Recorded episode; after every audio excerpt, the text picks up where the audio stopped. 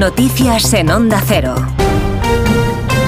Son las 11 de la mañana, 10 en punto de la mañana en Canarias. Noticias con María Hernández. Buenos días, María. Buenos días, Alsina. Hay mucho movimiento en Ferraz, la sede del PSOE esta mañana. Tras la ejecutiva se ha convocado a partir de esta hora a los medios de comunicación y el run run sobre la probable renuncia a su acta de diputado de José Luis Ábalos, salpicado por el caso Coldo, es cada vez más fuerte. A su llegada, Idoya Mendía, miembro de la comisión ejecutiva. Bueno, el Partido Socialista tiene que deliberar ahora en la Comisión Ejecutiva y nosotros siempre hemos tenido muy claro cuáles son los principios éticos, sobre todo con el secretario general Pedro Sánchez, sobre las conductas y las exigencias éticas han sido máximas, no solo en los discursos, sino también en los hechos. Si me Van a pedirle como En Madrid va a ser una mañana complicada de nuevo, con los tractores marchando por el centro. Esperan llegar a la sede de la Comisión Europea en la capital, coincidiendo con el Consejo en Bruselas. Cientos de agricultores toman a esta hora el barrio europeo y queman neumáticos. Corresponsal Jacobo de Regoyos. Los agricultores se han hecho con toda la zona cercana al Parlamento Europeo por la plaza de Luxemburgo, rompiendo el cerco policial, repitiendo un poco lo que ya ocurrió durante la cumbre del pasado día 1 de líderes europeos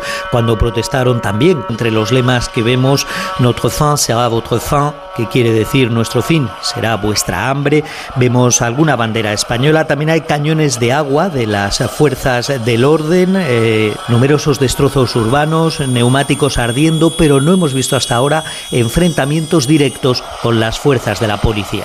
En Valencia el ayuntamiento empieza a entregar las primeras viviendas a los vecinos afectados por el fuego en Campanar. Los niños vuelven hoy al ayudados por psicólogos. Valencia, Nacho Rech.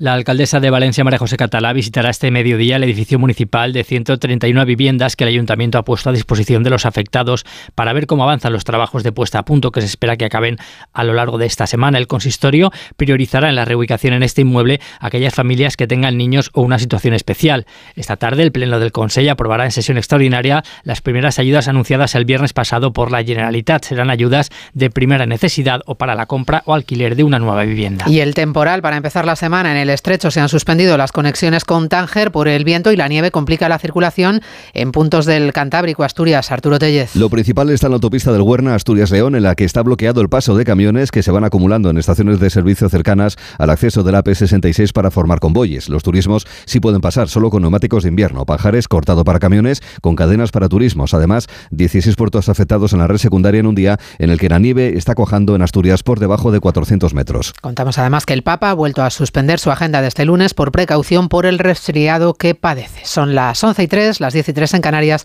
Información local.